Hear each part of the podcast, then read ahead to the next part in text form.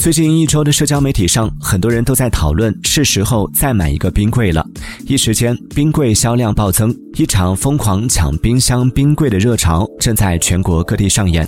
小型冰柜增速更猛一些，其产品主要优势在于方便储存耐久的食物。并且价格更低，占地面积更小。对于过去几年已经趋于饱和的冰箱、冰柜品类而言，这是一轮典型的小阳春行情。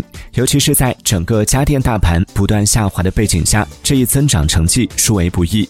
但专家们普遍认为，这一轮小阳春行情并不意味着冰箱行业的春天真的到了。